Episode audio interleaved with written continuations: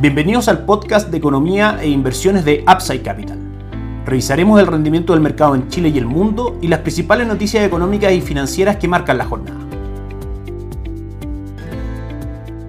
Muy buenos días, ¿cómo están ustedes? Miércoles 30 de agosto de 2023, soy Ramiro Galeano, fundador de Upside Capital. Les doy la bienvenida a otra edición más de mercados en Upside Capital. El IPSA ayer cerró en 6.059 puntos, subiendo un 0.49%. El día de hoy en nuestras pantallas cotiza con una leve caída del 0.21% en 6.046 puntos. Las acciones más transadas son Cencosud, que cae un 0.12%, Sokimich B, que cae un 1.10% y el Banco de Chile, que cae un 0.3%. El índice mantiene un retorno del 9.4% durante la última 52 semanas y el 15.16% durante el año. Nuestra estrategia de inversión respecto a acciones locales, Fondo Mutuo Itaú Toesca Chile Equities, manejado por Toesca, con un costo anual bastante competitivo en el mercado y un retorno constantemente superior al índice. Mantiene un retorno durante el año del 10.89% y durante los últimos 12 meses del 11.37%. Esta y otras alternativas, por supuesto, nuestros clientes pueden acceder a ellas a través de los acuerdos de distribución que tenemos con distintas AGF, tanto en Chile como en el extranjero, a través de nuestro modelo de arquitectura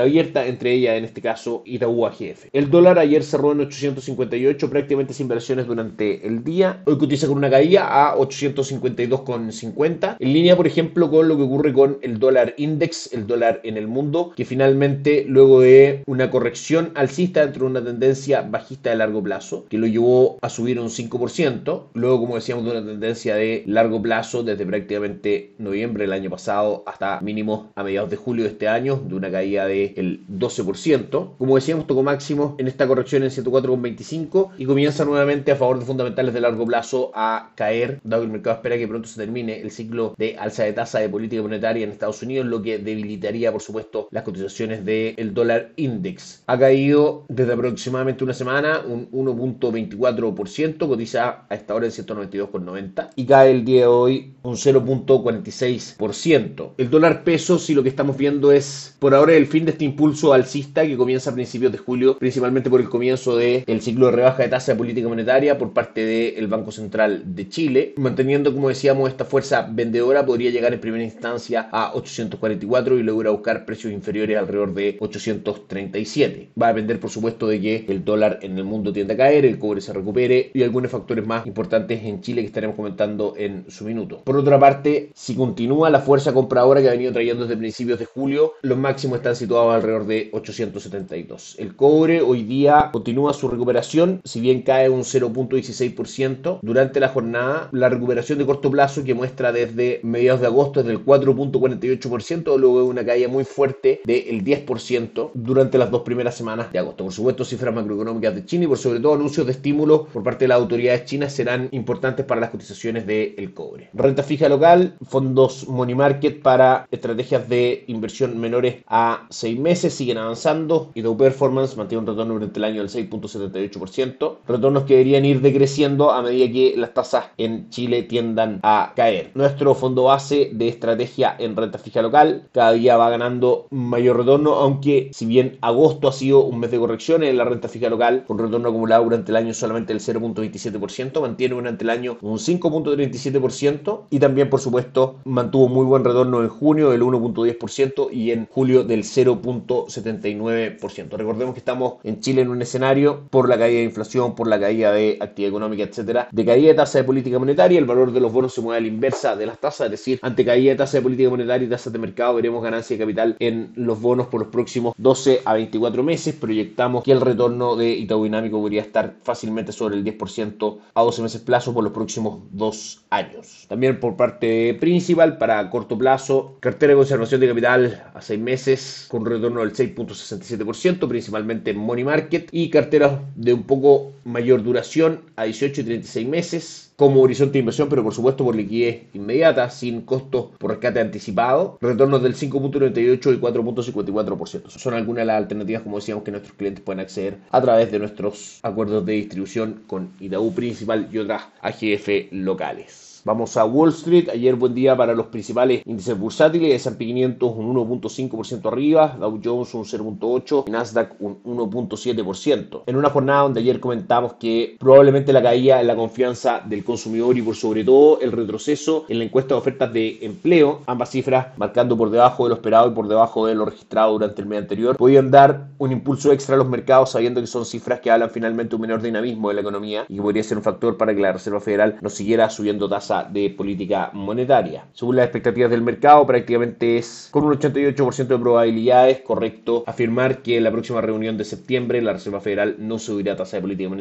sin embargo podría hacerlo en noviembre dependiendo de las cifras que se vayan presentando. El día de hoy tuvimos bastantes cifras macroeconómicas que tenemos que comentar desde Estados Unidos. En primera instancia el cambio de empleo no agrícola ADP, el cambio de empleo privado medido por la agencia ADP crece menos de lo esperado, 177 mil puestos de trabajo nuevos creados versus los 195 mil que esperaba el mercado. Si bien no existe una relación directa de este dato con el dato del día viernes, la creación de empleo total en Estados Unidos, obviamente no considerando el sector agrícola, que es la cifra oficial, es en sí mismo una buena noticia que esta cifra conocida el día de hoy marque por debajo de lo esperado. El PIB trimestral del segundo trimestre de Estados Unidos revisado a la baja. La muestra, el resultado anterior había marcado un 2.4, sin embargo esta vez registrado un 2.1%. Y existe una caída en el índice de precio de bienes y servicios incluido en el Producto Interno Bruto. Se esperaba un crecimiento del 2.2% y durante este mes crece solamente un 2%. La caída nos referimos a que la medición actual es menor a la esperada y menor también a la del mes anterior que era del 4.1%. Esas noticias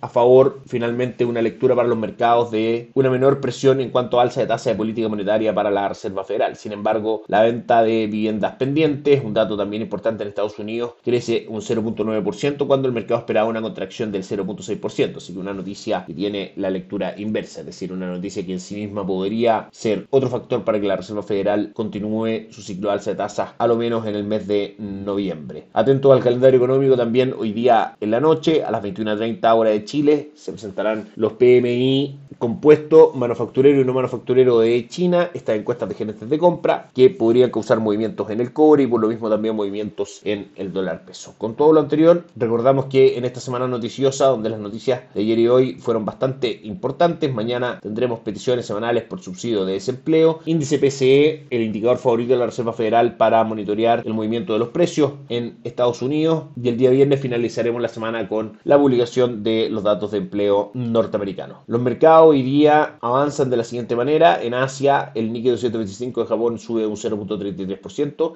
el de Hong Kong cae un 0.01% y el índice de Shanghai avanza un 0.04%. En Europa, el DAX alemán cae un 0.2% y el Eurostock 600 cae un 0.12% en una jornada donde las bolsas del viejo continente manifiestan algunas correcciones menores. En Estados Unidos, 0.13% avanza Dow Jones, 0.37% avanza S&P 500 y Nasdaq gana un 0.52%. Eso es todo por hoy, que esté muy bien, tengo un excelente día encontramos mañana. Chao, chao.